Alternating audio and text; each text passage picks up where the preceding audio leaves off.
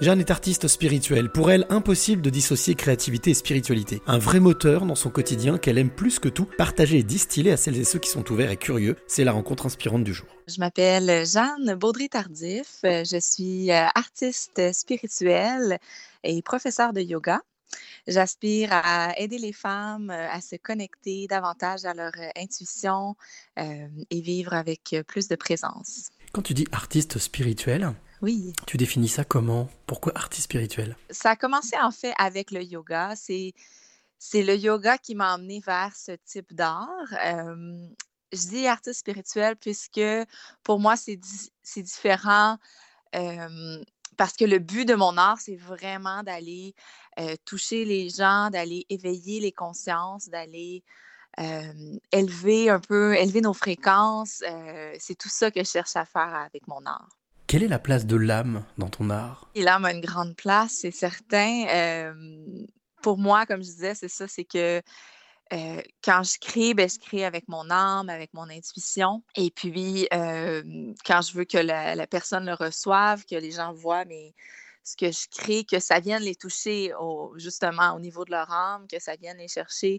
on m'a déjà dit qu'on ne savait pas trop pourquoi ça venait les chercher, mais ça, c'est ça. Donc, j'imagine que c'est au niveau de l'âme que ça se passe. et alors, je suppose que artiste spirituel et maître de yoga, c'est pas quelque chose que tu as fait toute ta vie, tu as fait d'autres choses avant? Ben, l'art, en fait, j'en ai fait pas mal toute ma vie. Euh, j'ai étudié euh, en art visuel, j'ai euh, fait des cours de peinture très, très jeune. ensuite, j'ai étudié en histoire, parce qu'évidemment, on se fait dire, bon, que ça, on peut pas devenir artiste, donc j'ai étudié en histoire de l'art et en restauration d'œuvres d'art.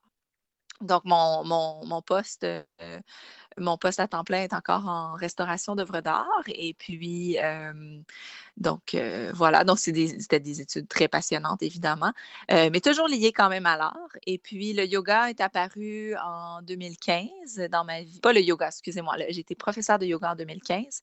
Le yoga est apparu à l'université.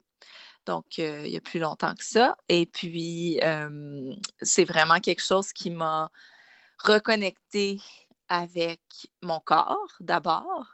C'était d'abord pour le corps hein, qu'on fait souvent le yoga.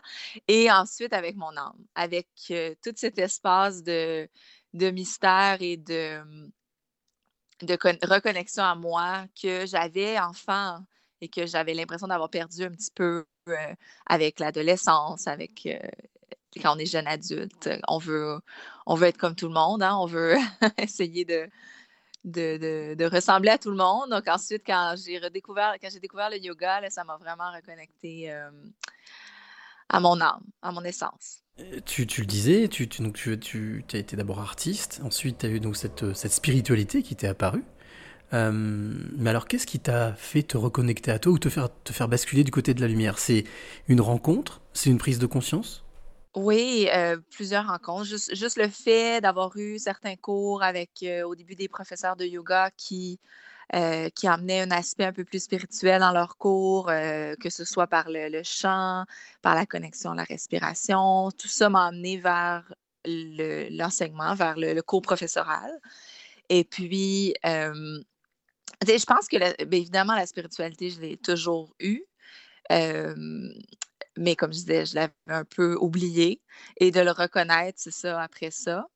à travers mon art, parce qu'aussi, c'est ça, mon art, je ne l'avais jamais mis au service de cette spiritualité-là.